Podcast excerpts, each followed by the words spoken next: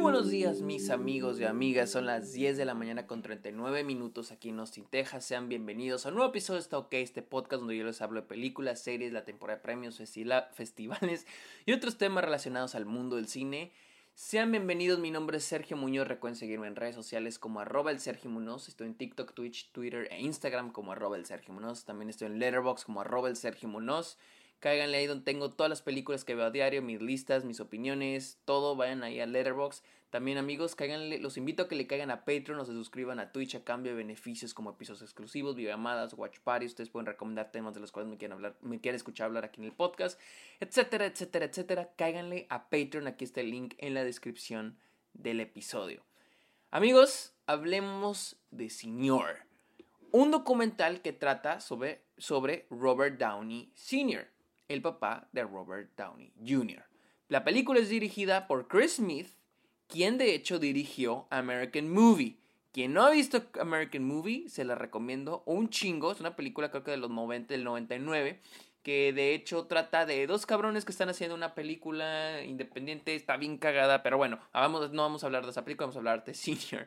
Este, les digo, esta es una película sobre el papá de Robert Downey Jr., Robert Downey Sr., quien fue un director de cine quien se dedicó más que nada a dirigir películas underground, películas de comedia este, contraculturales que iban este, en contra de la agenda de, desde la época. Él empezó allá por los 60, creo, 70 a hacer películas.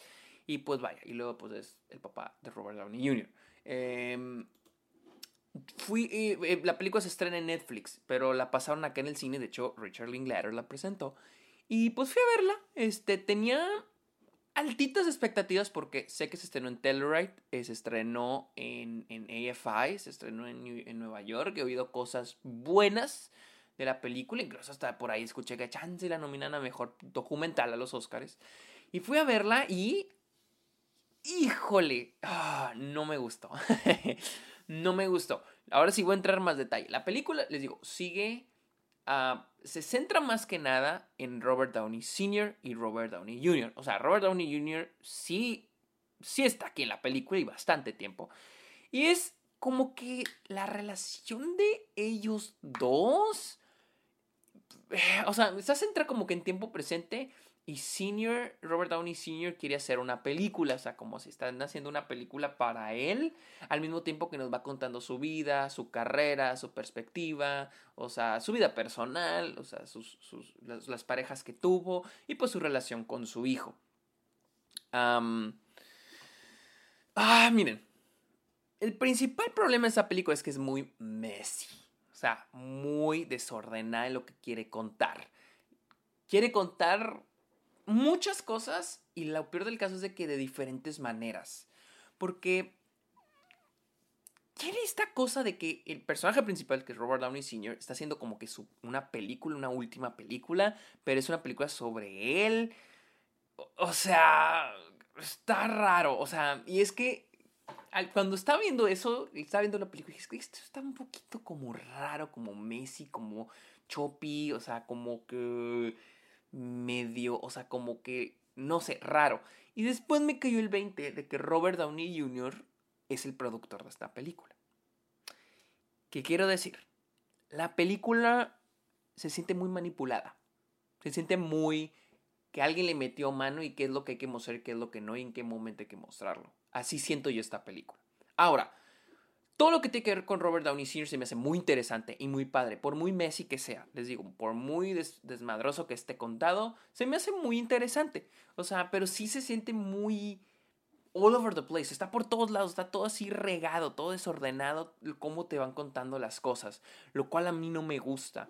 Este, les digo, tenemos esto lo de la película y sí, suena muy similar a Dick Johnson is Dead. Dick Johnson is Dead es sobre esta... Mm, ay, ¿cómo se llama la la, documentarista está mm, Christine, Christine Johnson, ah, pues Johnson, sí, Christine Johnson, este, y, siguiendo a su papá y haciéndolo, y, que va a salir en una película, o sea, es algo muy similar, pero obviamente Dick Johnson lo hace mucho mejor. Porque Senior es como que está haciendo una película, pero no les está raro porque es una película sobre él, pero nomás caminando. O no, no sé si es una justificación de los documentaristas para hacer la película, para darle una narrativa, pero nunca vemos al nunca vemos la película final, ni siquiera le tienen un título. O sea, está raro. Y luego de repente, de repente se olvida que eso de la película, de repente que ya la estamos editando. O sea, es como que quieren construir un, un, este, una línea narrativa que seguir para poder al mismo tiempo contarnos la historia de Robert Downey Sr., pero se siente muy all over, the, all over the place. Muy, muy desastrosa, muy desmadrosa.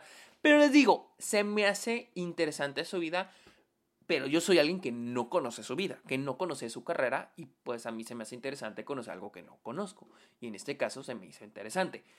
Mi problema con esta película es Robert Downey Jr.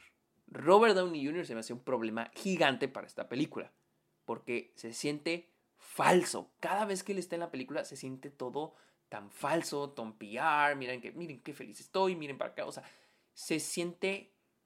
Eh, miren, en los documentales hacer un documental sobre alguien famoso está de cabrón. O, con alguien famoso en la película está cabrón.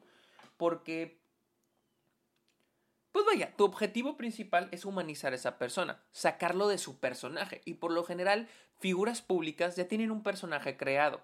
No porque ellos quieran, no porque lo, sino porque como tienen que mostrar esta figura al público, no, o sea, tratan de cubrir esa figura, esa, ese rostro que son que muestran a sus familiares, a sus amigos, pero obviamente cuando están en público, cuando la cámara se enciende, ya son otra persona. Son los que nosotros los mortales vemos en documentales, videos, películas, etcétera, etcétera, etcétera. Y con Robert Downey Jr., Robert Downey Jr. nunca se sienta que se quita la máscara de Robert Downey Jr. y sea el verdadero Robert Downey Jr. Se siente que estoy viendo a Tony Stark, literalmente a Tony Stark. Ahora muchos dirán, ¿cómo? pero tal vez así es en la vida real.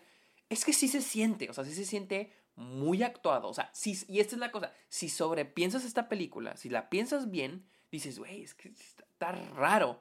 Ahora, aparece el hijo de Robert Downey, Robert Downey Jr., que hasta a mí me hace dudar si en verdad es su hijo. Porque como que se siente la típica relación padre superestrella con un hijo al que no sé, no le pone mucha atención, no sé, o sea, se siente raro. Incluso hay un momento más acercándonos para el final, porque es cuando Top tiene más más este protagonismo, Robert Downey Jr. Más para el final hay un momento donde Robert Downey Sr. está enfermo, van a ir a visitarlo Robert Downey Jr. y el hijo de Robert Downey Jr. Pero hay un momento que en serio no podía creer que decidieron ponerlo en la película. Ya por sí sentía como sobreactuado, sobre, como muy artificial, que, ah, vamos a visitar a papá y lo van, lo van grabando por atrás y luego, ¿verdad, hijo? Vamos a ir a grabarlo, sí, vamos a, grabar, a saludar al abuelo y no sé qué. Y hay un momento donde el niño, nomás es, nomás es el niño mirando a la cámara y dice, dice lo siguiente, y cájense con lo siguiente, yo no pude creer lo que había escuchado, dice, eh, voy a visitar al abuelo para, para crear más memorias con él, para que cuando se muera decir que pasé tiempo con él. Chinguense esa madre. Chinguense esa madre. O sea, yo volteé a los lados. O sea, yo dije, ¿qué? ¿Qué acaba de decir este O sea, y de ahí, como que cuando dijo eso, me abrió más los ojos. Y ya ponía más atención a esos momentos donde Robert Downey Jr. estaba en pantalla. Porque al principio sí era que, ah, qué chido, Robert Downey Jr. se ve como buen pedo. Pero después ya dije, o sea, se siente súper PR. Se siente muy artificial esto. Se siente tan fake. Y curiosamente lo que sí se siente muy genuino es el papá de Robert Downey Jr., Robert Downey Sr., el, el que se supone que es nuestro protagonista. Sin embargo, ya para el final la película se centra, nos muestra mucho a Robert Downey Jr. Demasiado. O sea, casi la película se, se enfoca demasiado en él. Y para mí Robert Downey Jr. era, era lo que a mí se me hacía más interesante.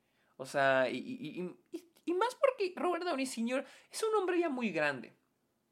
En, en, la película es un hombre ya muy grande. No tiene, no tiene nada que ocultar, no tiene nada que perder. Él es un hombre que lo ves y es se ve genuino. O sea, notas cuando alguien está siendo genuino enfrente de la cámara. O sea, no está tratando de, de, ocultar o decirte lo que quieres escuchar o lo que tienes que escuchar como audiencia. O sea, no, le vale madre, ¿no? Y con Robert Downey Jr. sí se siente muy calculado. Y les digo, ya que ves, o sea, ahora sí que cuando en ese momento que me abrió los ojos, que al inicio les digo, senté así como que medio desordenada toda la película. Obviamente cuando pasa, cuando, cuando me abre los ojos la película al final, es cuando digo, verga, pues es que este cabrón es el productor. Obviamente va a decir, ah, pone esta donde acá estoy con mi papá y pone esta otra uh, acá donde, yo digo esta frase o, eh, quita esta parte porque se puede malentender y me puede dejar mal. O sea, sí se siente así la película. Y, y es que me puse a contar, obviamente con la magia de la edición, porque esta es otra cosa que afecta, ¿no? La película se grabó durante la pandemia y hay momentos, y, creo, y sí afecta, la verdad, donde Robert Downey Jr. y Robert Downey Sr. están hablando a través de videollamada. Y es un momento muy emocional que al menos conmigo no tuvo impacto porque pues están en videollamada, o sea, están en diferentes lados. O sea, pero hasta eso, no estamos viendo la pantalla de la videollamada. tenemos un camarógrafo con Robert Downey Jr. y un camarógrafo con Robert Downey Sr. O sea, hasta eso sí están preparados, ¿no? Pero si te pones a ver la edición, son contados los momentos, yo creo que te puedo decir que hay dos o tres momentos en los que los personajes están juntos. O sea, de, que. O sea, si, o sea, digamos que cortar. O sea, digamos que un día se vieron por tres días. Así. Les puedo decir que estos, estas personas vieron dos o tres días juntas. Y de ahí, pues obviamente cortaron y lo distribuyeron por toda la película para que sientas que están juntos todo el tiempo. Pero físicamente, nomás llegan a estar juntos este, Robert Downey Jr. Robert Downey Sr. dos o tres veces. O sea, y les digo, y si la piensas mucho, si te das cuenta que esta película está medio artificial. Y es lo que a mí me la bajoneó mucho. Este. Que si está entretenida Sí, o sea, hasta cierto punto sí es entretenida si, si estás abierto y interesado en saber la vida de Robert Downey Sr. Pero cuando la película se acerca más al final y es un poquito, ya sé, como que se vuelve más de Robert Downey Jr., ya es cuando se vuelve a, ya se empieza a sentir tedioso y cansada y ahí, sí, no, no fui muy fan de esta película. Pero bueno, esta fue mi opinión de Sinner, la cual llega el 2 de diciembre. Este, ¡ah, ya llegó! Ya es 3 de diciembre. 2 de diciembre a Netflix para que la chequen. Si tienen ganas de verla, van a checarla. Amigos, muchísimas gracias por escuchar este episodio. Está ok. Que tengan muy bonito día. Vayan a seguirme a redes sociales. Vayan a seguirme a TikTok, a Letter, a, perdón, a Letterboxd. Y aquí está la en la descripción el link a Patreon para que le caigan. Amigos, muchísimas gracias por escuchar este episodio de Está ok. Que tengan muy bonito día. Bye.